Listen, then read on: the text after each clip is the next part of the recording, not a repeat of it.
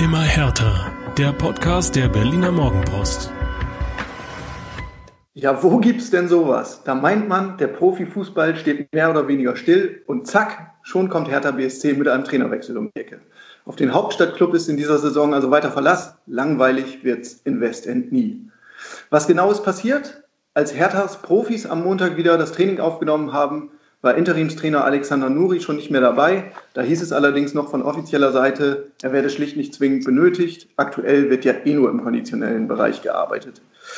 Am späten Mittwochabend sickerte dann durch, Nuri, der noch bei seiner Familie in der Nähe von Bremen weilte, soll gar nicht mehr zurückkehren nach Berlin.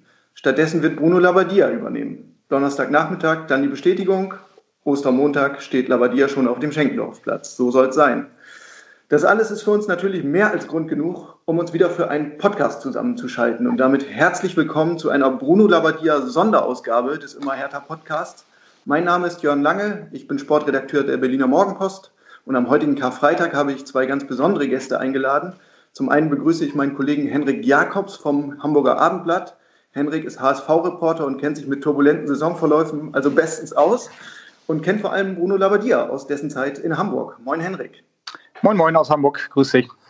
Und zum anderen begrüße ich Leonhard Hartmann von der Braunschweiger Zeitung, der seit Jahren über den VfL Wolfsburg berichtet und dort erlebt hat, wie Labbadia binnen kürzester Zeit vom Buhmann zu einem kleinen Helden geworden ist. Hallo, hallo Leonhard. Hi, grüße euch. So Leute, jetzt haben wir Bruno Labbadia also in Berlin als neuen Hertha-Trainer. Ähm, das macht uns natürlich neugierig und ihr könnt uns sicher einiges erzählen aus euren Erfahrungen. Äh, ich fange mal mit dir an, Leonhard, weil Bruno Labbadia ja zuletzt in Wolfsburg gewirkt hat. An was erinnert man sich in Wolfsburg zuerst, wenn man den Namen Labbadia hört? Ähm, ich fand äh, es ist äh, erstaunlich, wie die Reaktion ähm, praktisch überall ist, wenn Bruno Labbadia einen Posten übernimmt.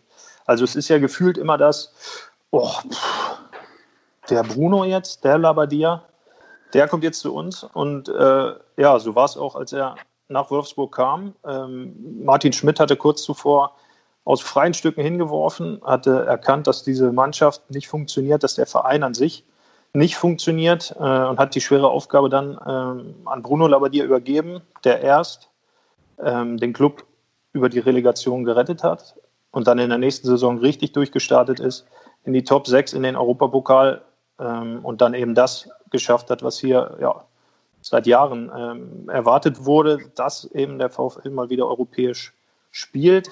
Ähm, ganz am Anfang haben die Fans gesungen, wir steigen ab, wir kommen nie wieder, wir haben Bruno Labbadia. Am Ende haben sie gesungen, wir blieben drin, wir kamen wieder, wir danken Bruno Labbadia. Und das ist so ein bisschen die Klammer, die in dieser VfL-Zeit um, um die Personalie Bruno Labbadia steht. Also mit ganz, ganz viel ja, Negativität empfangen worden und hat sich dann mit der Mannschaft zusammen natürlich aus dem, aus dem fußballerischen Sumpf ähm, herausgezogen. Und am Ende ist er mit ganz, ganz viel Lob und Schulterklopfern und äh, Sympathie von Seiten der Fans ähm, verabschiedet worden. Und das ist das, was bleibt. Das hat er hinterlassen. Ähm, die Mannschaft hat super offensiv Fußball gespielt am Ende, gehörte vom Positionsspiel her, glaube ich, ähm, zum Besten, was die Liga in der Zeit am Ende der letzten Saison zu bieten hatte. Äh, hat richtig Kultur reingebracht in, in, in, das Spiel. Und ja, das haben die Fans hier ähm, lange nicht vergessen. Also die trauern auch heute noch so ein bisschen dem nach, diesem Erbe, was, was Bruno Labbadia seinem Nachfolger Oliver Glasner hinterlassen hat, dass der aber bisher zumindest fußballerisch nicht, ähm, nicht, nicht auspacken konnte und nicht verwerten konnte. Ja. ja. Wie Labadia das alles geschafft hat, das erzählst du uns nachher noch ein bisschen genauer. Ähm, Henrik, die Frage nach Hamburg. Wie ist es da an der Alster? Mit welchen Gefühlen denkt man an Bruno Labbadia zurück? Alster ist schon mal ein gutes Stichwort, weil man trifft Bruno Labbadia auch heute noch gerne mal an der Alster. Er wohnt ja in der Nähe in, im Hamburger Stadtteil St. Georg, hat da eine eigene Wohnung, hat sich eine Werkstatt umgebaut zu so einem richtigen Loft. Und wer morgens, früh morgens um die Alster läuft, kann auch gerne nochmal Bruno Labbadia treffen. Ähm, ja, die Dankbarkeit ist auf jeden Fall auch hier in Hamburg groß, wenn man an Labbadia denkt. Wenn, er war ja gleich zweimal hier, einmal 2009 in seiner ersten Zeit und dann kam er 2015 nochmal wieder und hat den eigentlich schon totgeglaubten HSV nochmal wiederbelebt mit einer unglaublichen Rettungsaktion. Damals in der Relegation mit, mit Bildern, die man hier in Hamburg nie vergessen wird. Damals in Karlsruhe in der Nachspielzeit, der Freistoß von Marcelo Diaz, der Jubellauf von Bruno Labbadia auf dem Spielfeld, als er dann auch Raphael van der Vaart umgegrätscht hat, aus Versehen. Also das waren wirklich spektakuläre Bilder und eine unvergessliche Nacht und äh, das sind mit Sicherheit die Bilder, mit denen man Bruno Labbadia hier verbindet noch in Hamburg. Mhm. In Berlin bei Hertha sind die Fans jetzt ähm, ja nicht unbedingt verwöhnt, wenn es um das Fußballerische geht. Also selbst in der vergleichsweise erfolgreichen Zeit unter Paul Dardai war das selten ansehnlich, was da geboten wurde. Ähm, jetzt unter äh, Ante Czovic hat es gar nicht geklappt. Unter Jürgen Klinsmann war es furchtbar defensiv und unter Alex Nuri ging im Grunde auch nichts zusammen. Das war äh, Rumpelfußball par excellence. Für welchen Fußball steht Bruno Labbadia? Wie hat er spielen lassen? Also ganz am Anfang in Wolfsburg schon, schon so ein bisschen zweckgebunden, ähm, wie man eben im Abstiegskampf erst einmal spielen äh, muss, aus einer stabilen Defensive mit, äh, mit Kontern. Aber als dann ähm, der, der Klassenerhalt geschafft war, dann hat sich ein absoluter fußballerischer äh, Wandel in Wolfsburg verzogen. Also, wie ich vorhin schon kurz angedeutet habe, das ähm, Positionsspiel im Ballbesitz war, war super. Also viel offensive Struktur im Spiel und Bruno Labbadia steht halt als ehemaliger Topstürmer für Angriffsfußball und er liebt das. Er hat es auch als sein größtes, äh, seine größte Errungenschaft als Trainer des VfL ähm, bezeichnet, dass er eben aus einer Mannschaft, die sehr verunsichert war und nur praktisch auf Konter gegen den Ball gekickt hat, dass er aus so einem, so einem Haufen dann so eine teils brillierende ähm, Offensivmannschaft zusammenge, äh, zusammenbekommen hat. Das allerletzte Spiel von Bruno Labbadia in Wolfsburg war zu Hause in 8-1 gegen, gegen Augsburg. Das war praktisch der Höhepunkt all dessen, was dann, also des Schaffens in, in Wolfsburg. Also Abläufe haben funktioniert, das Positionsspiel war super und äh, vorne ja, kann sich eigentlich härter auf, auf jemanden freuen, der viel, viel, viel Wert auf offensiven Fußball legt und der, glaube ich, so wie ich aus der Ferne zumindest den, den Kader aus Berlin betrachte, dafür auch vernünftiges ähm, Spielermaterial hat. Also gerne in 4-3-3, gerne mit ganz, ganz äh, schnellen Außenstürmern mit vielen Flanken ins Zentrum. Äh, einem Stürmer, der gut abnehmen kann. In Wolfsburg war es Wechhorst, der 17 Tore gemacht hat sogar. Äh, und in Berlin gibt es ja auch den einen oder anderen, der zumindest äh, wissen sollte, wo das Tor steht, oder? So ist es. Da haben wir ein bisschen Geld investiert. Wir meint natürlich Hertha BSC. Äh, Henrik, die Frage nach Hamburg. Ähm, ich kann mich an die Amtszeit von Bruno Labbadia im Detail beim HSV gar nicht mehr so erinnern. War es damals auch schon eine ähnliche Handschrift? Auch da würde ich einmal noch unterscheiden in die beiden äh, Amtszeiten, die er hier hatte. Also 2009, da hat er, da kam er ja zu Saisonbeginn und hat wirklich spektakulären Offensivfußball spielen lassen. Also damals hatte der HSV auch wirklich richtig starke Offensivspieler wie Paulo Guerrero, El Giro Elia damals, äh, dann angetrieben von Si Roberto. Ähm, dann kam Ruth von Nistelrooy irgendwann noch dazu. Also da hat der HSV, glaube ich, die Hinrunde, da waren sie phasenweise mal auf Meisterschaftskurs würde ich sagen, das war bis heute so der, der beste Fußball des HSV in der jüngeren Vereinsgeschichte. Und dann 2015, als er wiederkam, da musste er natürlich ein bisschen anders spielen, weil der HSV war Tabellenletzter und es ging wirklich nur noch ums Überleben. Und äh, da hat er dann sehr extremer defensiver Disziplin spielen lassen und ähm, das hat dann gereicht auch zum Klassenerhalt. Also er hat dann mit Sicherheit in der Phase keinen schönen Fußball gespielt, aber das war auch nicht zu erwarten, sondern sie haben am Ende die entscheidenden Punkte geholt. Und dann ging es ja in die neue Saison. Da hat er im Prinzip aus einer, wie ich finde, gar nicht so guten Mannschaft relativ viel herausgeholt. Also damals mit Spielern wie Ivo Ilicevic, den er wieder aus der zweiten Mannschaft geholt hat, äh, Matthias Ostscholek, Pierre-Michel Asoga, Luis Holpi, wo man ja auch später gesehen hat, der dann doch nicht der Topstar war, den man ähm, vielleicht zu dem Zeitpunkt noch gedacht hatte, dass er das war.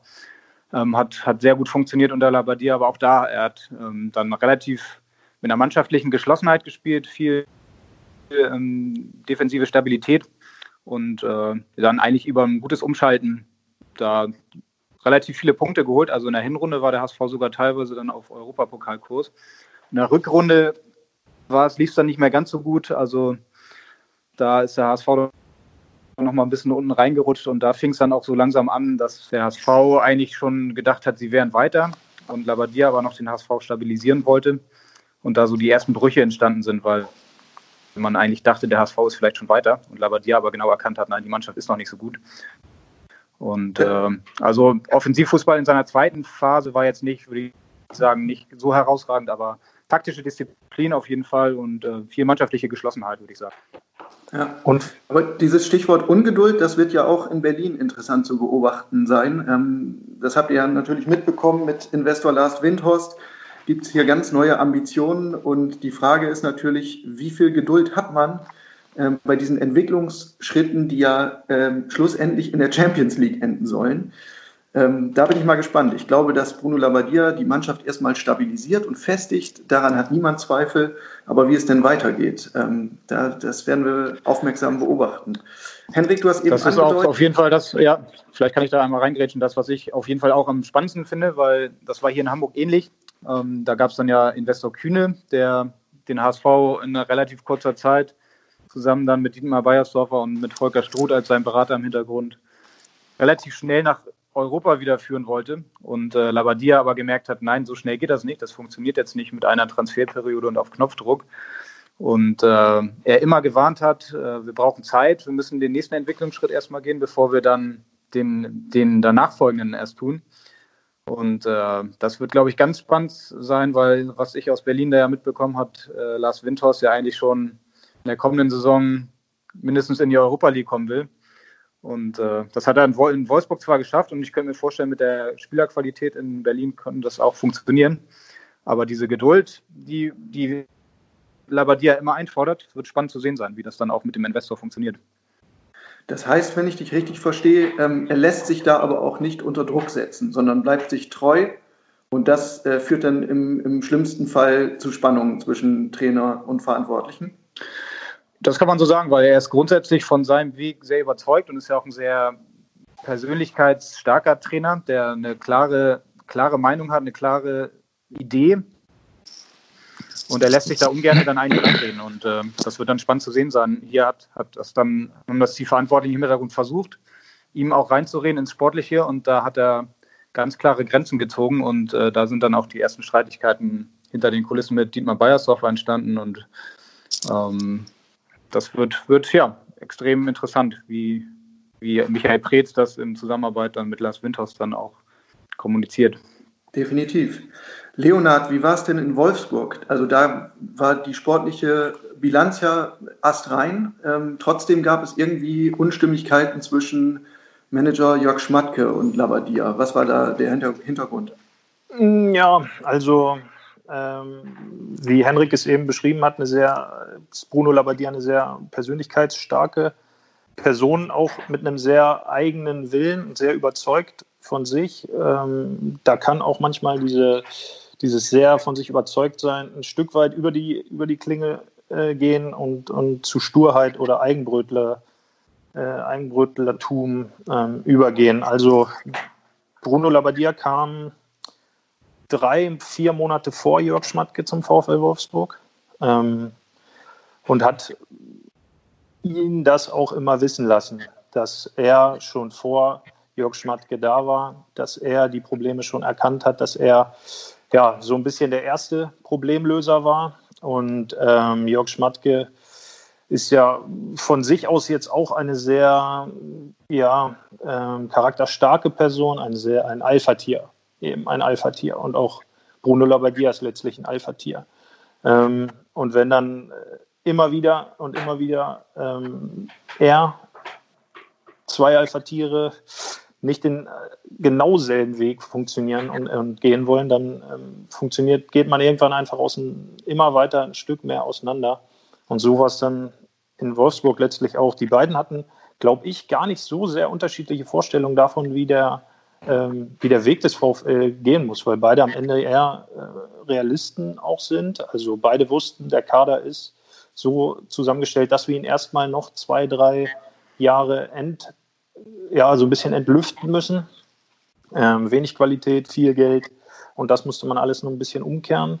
Allerdings äh, war beiden sehr, sehr schnell bewusst, ähm, dass das nicht in dem Weg äh, zusammen funktionieren kann, weil eben die beiden Persönlichkeiten ähm, wie so zwei gleiche Pole sich einfach ein Stück weit immer abgestoßen haben, nie, nie zueinander gefunden haben. Also es war nicht nur die persönliche Ebene, auf der sie sich einfach ja, nicht verstanden haben. Jörg Schmatke meinte irgendwann, die, die Chemie stimmt einfach nicht zwischen uns.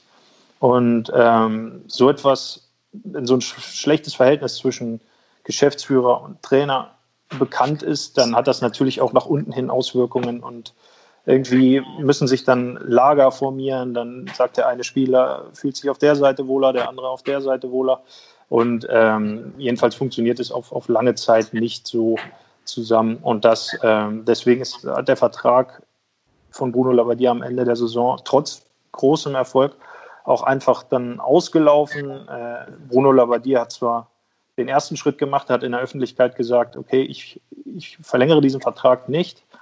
Äh, aber auch wenn er das nicht gesagt hätte, hätte eben der Verein ihm auch kein neues Angebot gemacht, weil sein Auftrag eben dann auch erfüllt war praktisch. Also einmal die Rettung in der Relegation und dann hat er noch eine Stabilisationssaison bekommen, die dann sogar zum richtigen Erfolg mit dem Europapokal wurde, also übererfüllt sogar.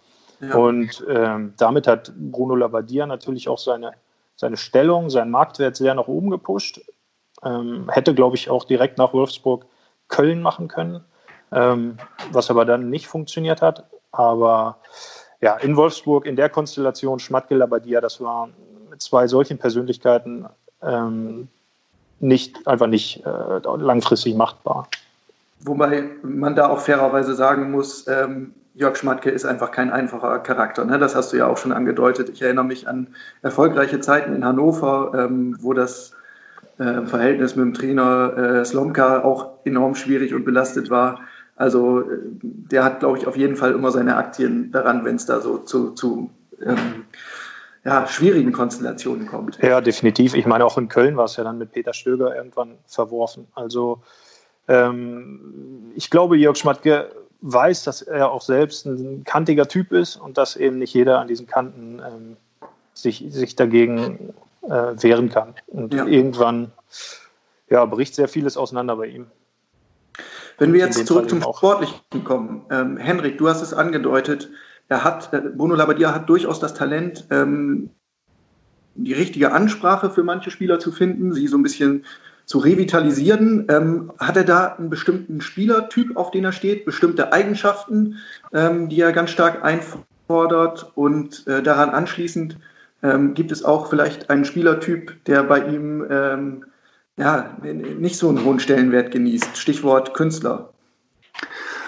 Ja, das äh, kann man so sagen. Also er ist ja selbst jemand, äh, der extrem fleißig ist, sehr leidenschaftlich, totaler Arbeitertyp. Und ich würde sagen, diesen Typ Fußballer mag er auch gerne. Also er mag Führungsspieler, die auf dem Platz Verantwortung übernehmen, die ihre Aufgaben erfüllen. Ähm, da gab es dann ja mal in Hamburg den Alen Halilovic, der neu kam und alle dachten, das ist jetzt der neue Messi, der kam von Barcelona. Dann hat er gleich in seinem ersten ersten Spiel auch ein extrem schönes Tor gemacht und äh, man hatte so den Eindruck, äh, Labadia mag diesen Spielertyp nicht, Alen Halilovic. Und Labadia hat aber immer gesagt, äh, der ist noch nicht so weit, der ist ein Talent, der ist nicht weiter als viele andere, den müssen wir in Ruhe aufbauen. Und alle im Hintergrund, auch die Fans, haben gesagt, oh, das ist der neue Star, den müssen wir spielen lassen und äh, der, der schießt uns äh, nach Europa, der bringt uns die Millionen dann mit dem nächsten Transfer. Und das äh, hatte man ihm dann so ein bisschen vorgeworfen, dass er mit solchen Spielertypen nicht arbeiten kann. Im Nachhinein muss man sagen, er lag genau richtig, weil Alen Halilovic war zu dem Zeitpunkt und auch heute noch nicht der Spieler, den man gedacht, äh, den man geglaubt hat äh, zu haben. Ähm, grundsätzlich kann man aber schon sagen, ja, er, er mag, mag disziplinierte Spieler, ähm, hat aber dann auch kein Problem damit, einen Künstlertypen einzubauen. Also so, so, wenn er merkt, dass er der Mannschaft weiterhilft, würde ich sagen, hat er da jetzt keine Stereotypen, die er bevorzugt. Aber grundsätzlich kann man schon sagen, dass das genau disziplinierte Spieler, die ihre Aufgaben erfüllen, die arbeiten, die Leidenschaft zeigen, solche Spielertypen mag er. Bei Hertha ist man ja sehr stolz auf die eigene Nachwuchsakademie. Arne Meyer zum Beispiel ist so ein bisschen das Prunkstück, äh, das aus der Akademie hervorgegangen ist. Ähm, hat Bruno Labbadia ein Fable für so Eigengewächse? Ist er ein Talentförderer? Kann man schau mal nach, nach Stuttgart. Ähm, ich glaube, da war er es, der den 17-jährigen Timo Werner zum Bundesligaspieler gemacht hat und ich glaube auch Antonio Rüdiger. Also, wenn er talentierte Spieler sieht, dann spielt das Alter erstmal keine übergeordnete Rolle. Ich glaube, bei ihm sind die Rahmenbedingungen nicht so wichtig wie der Spieler selbst, den er gerade vor sich sieht. Ähm, in Wolfsburg war es jetzt, war es jetzt äh, nicht so, aber das lag nicht an Bruno Labbadia, sondern daran, dass dort seit äh, knapp acht Jahren kein richtig großes Talent mehr herangereift ist. Ähm, nur Elvis Rexbejai, der hat es ähm, unter Bruno Labbadia zum erweiterten Stammspieler geschafft, sage ich mal, aber der hat jetzt nicht die Aufmerksamkeit ähm, bekommen, die jetzt so ein, so ein Timo Werner, Rüdiger oder, oder auch Arne Meyer jetzt ähm, in Berlin bekommt.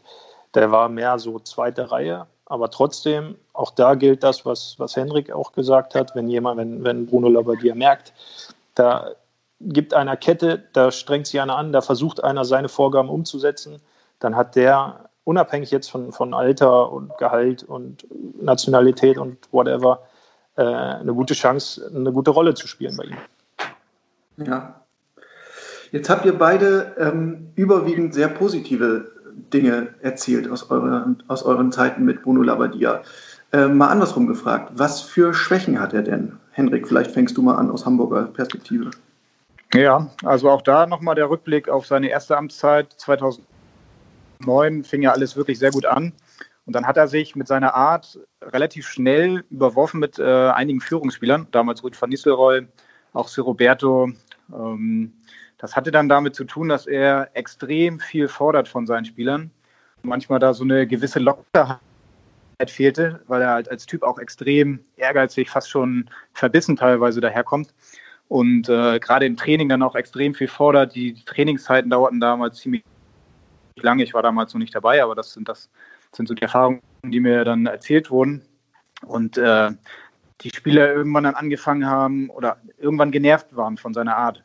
Diese dieses, diese, diese lange Trainingsform mit extrem langen Ansprachen, langen Trainingspausen, da hat dann irgendwann die Mannschaft ähm, ja, sich ein bisschen gegen ihn gestellt. Das hat er in seiner zweiten Amtszeit dann besser gemacht. Also da war er insgesamt ein bisschen lockerer, auch äh, Journalisten gegenüber, hat sich mehr geöffnet, ähm, hat sich schon, schon verändert und auch, glaube ich, gelernt. Und trotzdem bleibt halt dieser Typ Bruno Labbadia, dieser besessene Arbeiter, der extrem viel fordert von seinen Spielern. Ist einerseits seine Stärke, aber auch gleichzeitig seine Schwäche, weil ähm, das natürlich gerade bei jungen Spielern, die brauchen auch manchmal ein bisschen Lockerheit dann dazu, mal vielleicht was Flapsiges. Da hat, haben andere Trainer vielleicht auch seine Co-Trainer, die das dafür machen, so wie jetzt Dieter Hacking mit Dirk Bremser. Aber ich glaube, dass das grundsätzlich eine Schwäche ist. Und ähm, dazu kommt dann so ein bisschen seine Dickköpfigkeit im Umgang dann auch mit äh, Vereinsverantwortlichen, Sportchefs dass er da sich ungerne reinreden lässt in zum Beispiel Transferideen oder in, in überhaupt in sportliche Ideen und äh, da manchmal ein bisschen mehr äh, sich öffnen für vielleicht Neues oder für andere Ideen ganz, ganz angebracht wäre. Also gleichzeitig seine große Stärke war auch, auch eine Schwäche von ihm. Mhm. Leonhard, siehst du da Parallelen?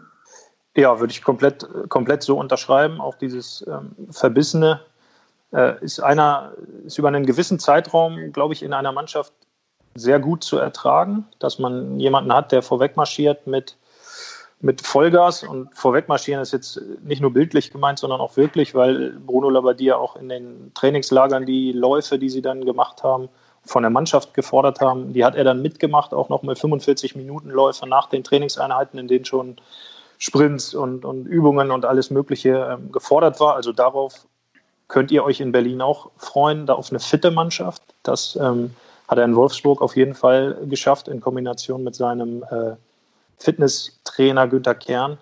Ähm, die Truppe konnte rennen, rennen, rennen und am Ende halt auch Fußball spielen. Ähm, aber das hat natürlich auch so ein bisschen den Preis gehabt, dass äh, die Mannschaft sich am Trainer auch so ein Stück weit abgearbeitet hat. Ähm, Yannick Gerhardt hat es mal so beschrieben, wir haben uns den Trainer als Feindbild genommen. Also der Trainer hat gefordert, gefordert, gefordert und die Mannschaft hat halt versucht, alle diese Forderungen immer zu erfüllen.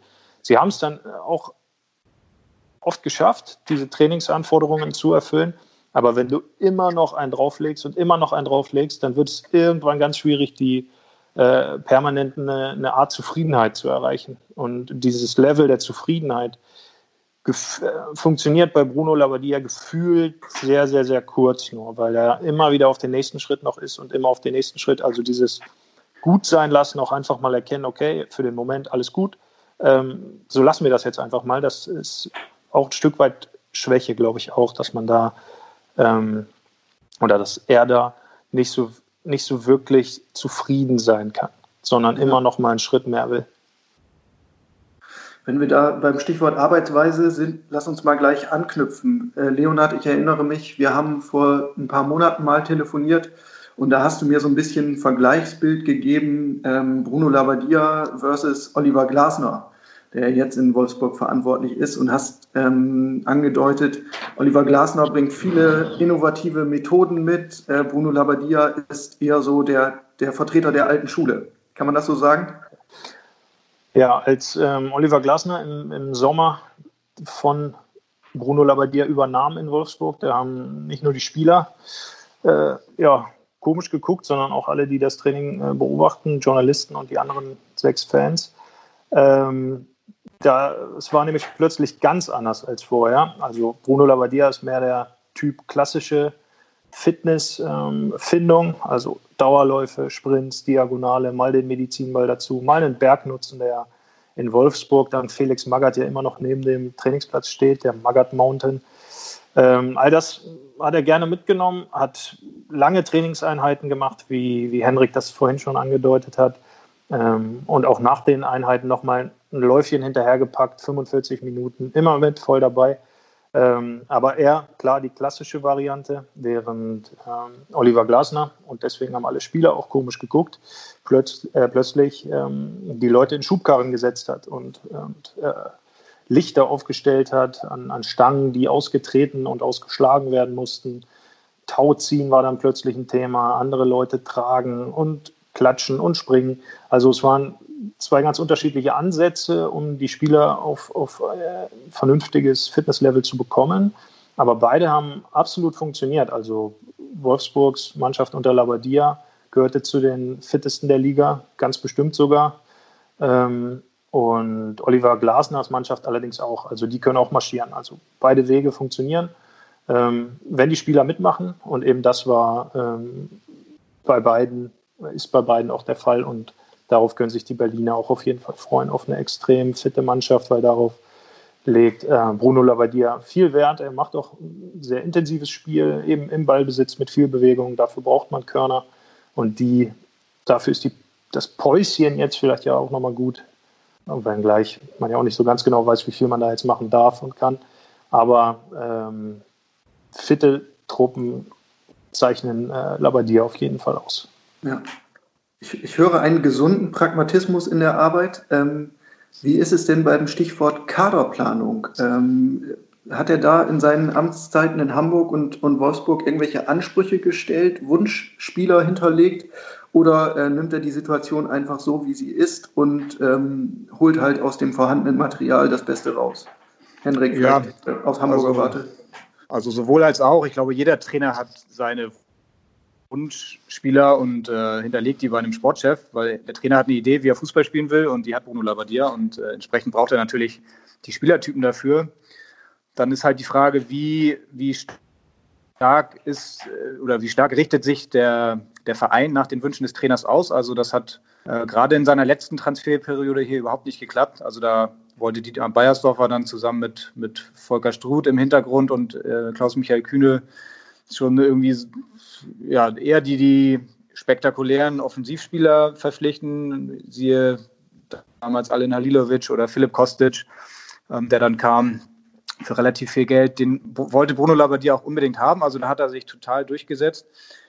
Insgesamt ähm, ist er dann mit seinen Wünschen aber auch gescheitert. Also er wollte damals Martin Harnik haben, Max Kruse, Roman Neustädter erinnere ich mich.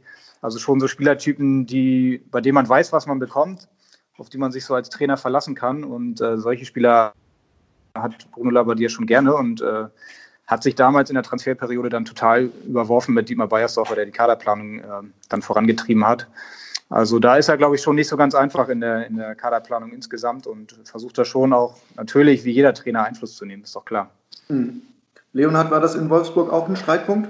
Ganz ähnlich, ja, auf jeden Fall. Also das war auch einer der Streitpunkte, an denen ähm, ganz früh schon die Beziehung Schmatke-Labadia so, so einen Riss, so einen ersten Riss bekam. Also wie ich vorhin schon angedeutet hatte, ähm, Labadia war vor Schmatke schon da und hatte eben auch, weil es ein absolutes Vakuum in der, in der Wolfsburger Führung, also keinen richtigen Manager, keinen Geschäftsführer Sport gab, er hat dann auch ähm, Gespräche mit Spielern geführt, unter anderem mit Wout Wechhorst, den er dann äh, auch bekommen hat, der auch ein super, super Treffer war. Aber in der Sommerpause, als dann, ähm, als dann Jörg Schmatke schon da war, hat Bruno Labbadia weiterhin so, so mit, mit einem Spieler aus Frankreich verhandelt, mit Maxwell Cornet von Lyon war das damals, den er un, un, unbedingt haben wollte.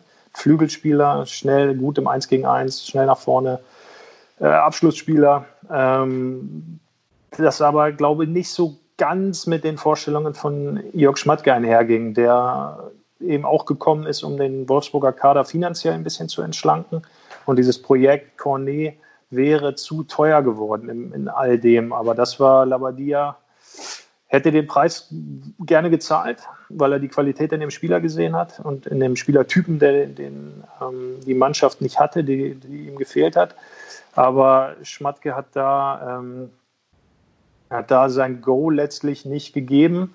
Und äh, daran ist so ein, so ein bisschen auch schon die, die professionelle Ebene zwischen den beiden zumindest ein kleineres ähm, erhalten, weil eben äh, nach Schmatkes Vor äh, Eindruck, äh, so wie ich das höre, Labadie hat sich zu viele Kompetenzen in der Transfer-Ausarbeitung ähm, dann auch genommen hat. Hm. Wenn ihr jetzt mal äh, ein, zwei Schritte zurücktretet und, und ähm, die ganze Amts, Amtszeit von äh, Bruno Labbadia in Hamburg oder Wolfsburg Revue passieren lasst, ähm, welche Qualität habt ihr vielleicht erst im Nachhinein so richtig zu schätzen gewusst und welche Schlagzeile, die ihr geschrieben habt, müsst ihr im Nachhinein vielleicht revidieren? Hendrik, fängst du an aus, aus Hamburg? Oh, extrem gute Frage. Also ich kann mich gar nicht erinnern, dass wir mal eine Schlagzeile so extrem über Bruno Labbadia getitelt haben, ähm, dass wir uns da vielleicht zu weit aus dem Fenster gelehnt haben.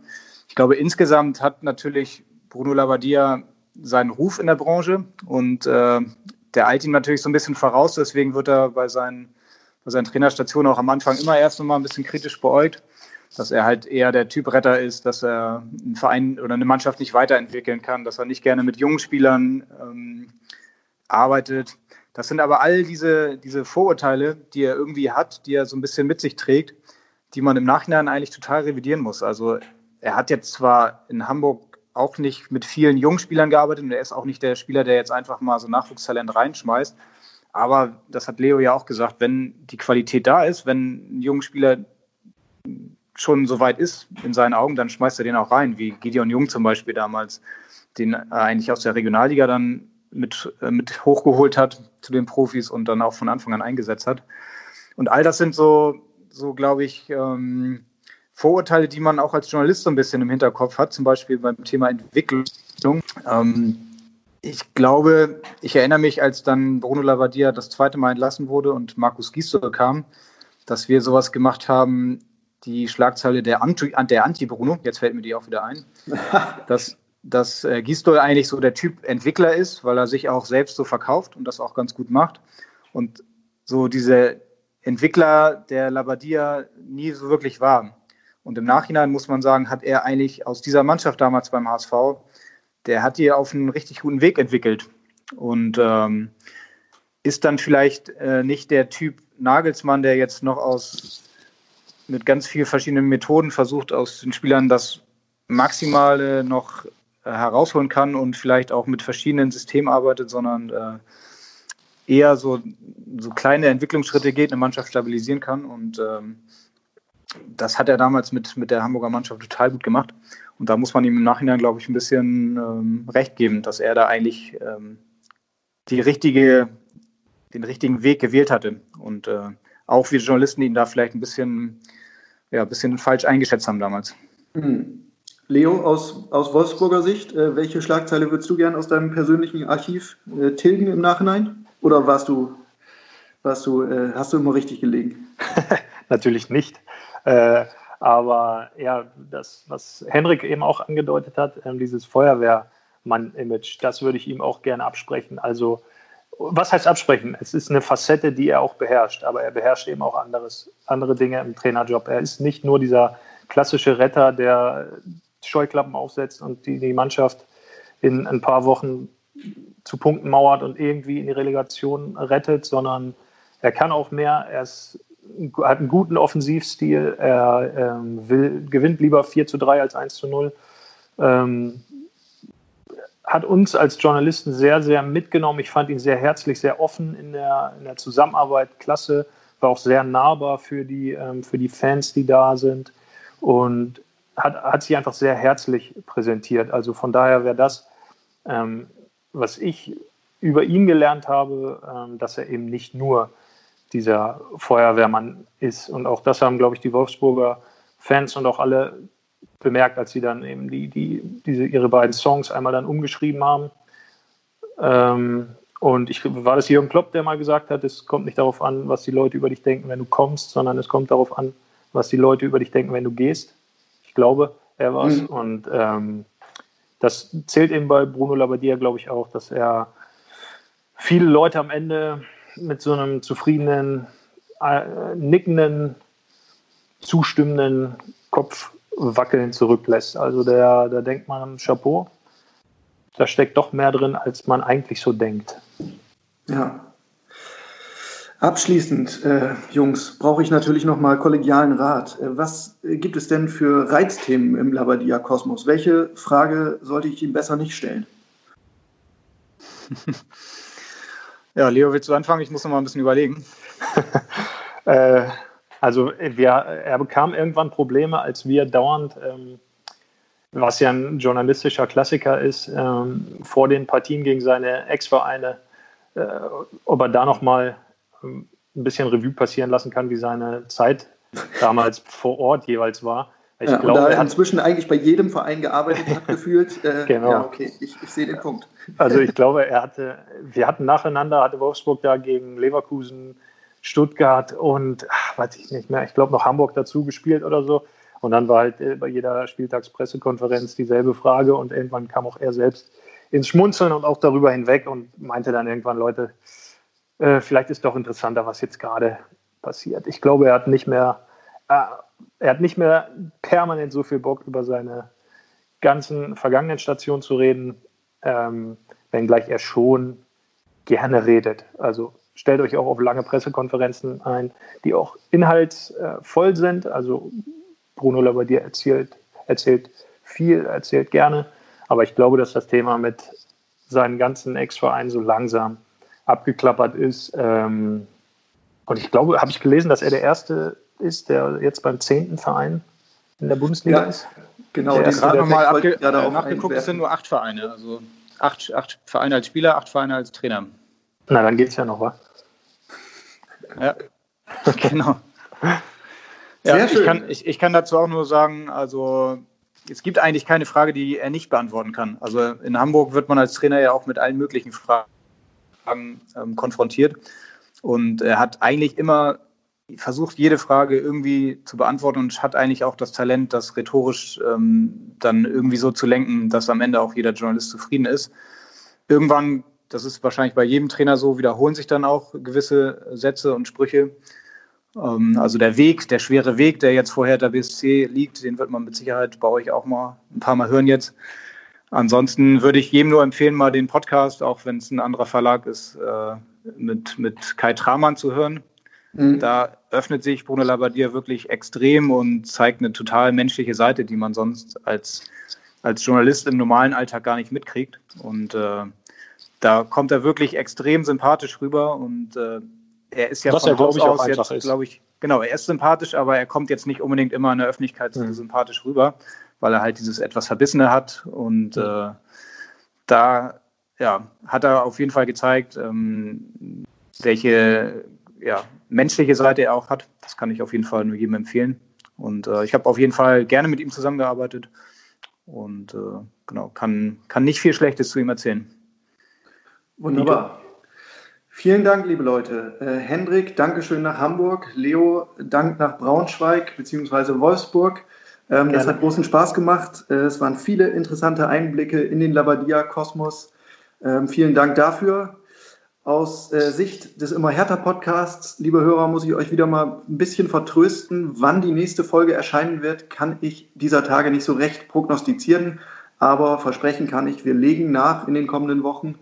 Ähm, checkt bitte einfach weiter die gängigen Ausspielkanäle. Ansonsten bleibt mir nur zu sagen, ähm, habt eine schöne Osterzeit, auch wenn es dieses Jahr ganz anders wird als gewohnt. Haltet Abstand, wascht euch immer schön die Patschhändchen und bleibt gesund und uns gewogen. Das Schlusswort hat wie immer der Kollege Michael Färber in der Nachspielzeit. Die Nachspielzeit beträgt eine Minute. Ich hätte nicht gedacht, dass mich das so mitnimmt. Doch wenn man beginnt, die Blaubeeren in seinem Joghurt in einem 3-5-2-System anzuordnen, ohne dass Frühstückstoast auf dem Teller zur perfekten Mittelfeldraute mutiert, dann wird schon deutlich, wie wichtig Ablenkung in diesen verrückten Corona-Tagen ist. Nur gut, dass es Hertha BSC gibt. Ich habe so den Verdacht, dass die Jungs in Westend gerade alles versuchen, um nach Jahren der gefühlten Langeweile nun mit aller Macht in den Schlagzeilen zu bleiben. Jetzt soll es also Bruno Labbadia richten. Ich bin mir noch nicht ganz sicher, wie viel Verzweiflung in dieser Entscheidung tatsächlich steckt. Aber vielleicht gelingt es ihm ja, sich in meinem Ranking der Bundesliga-Trainer von Hertha weit nach vorn zu schieben. Die Konkurrenz ist jedenfalls groß, wie schon Platz 5 beweist. Dort rangiert Otto Rehagel. Aber auch nur, weil es ihm gelang, in der Saison 2011-12 der fünfte Trainer in einer Spielzeit zu sein. Platz 4 Carsten Heine. Also wer es schafft, sowohl Union als auch Hertha zu trainieren, der gehört für mich automatisch in dieses Ranking. Das gilt übrigens auch für Platz 3, Jürgen Röber. Immerhin führte er Hertha 1997 endlich wieder zurück in die Bundesliga. Etablierung im Oberhaus inklusive. Platz 2, Georg Kessler. Der hat Hertha 1975 mit der Vizemeisterschaft hinter Borussia Mönchengladbach den größten Erfolg in der Bundesliga beschert. Und Platz 1, geht an Helmut Kronsbein. Ich meine, wer es schafft, insgesamt acht Jahre bei Hertha auszuhalten, ist nur schwer zu schlagen. Zumal er dies fast sechs Jahre in der Bundesliga tat. So lange wie kein anderer Trainer. Ich denke, spätestens jetzt ist klar, wie schwer Labadiers Mission bei Hertha wirklich ist.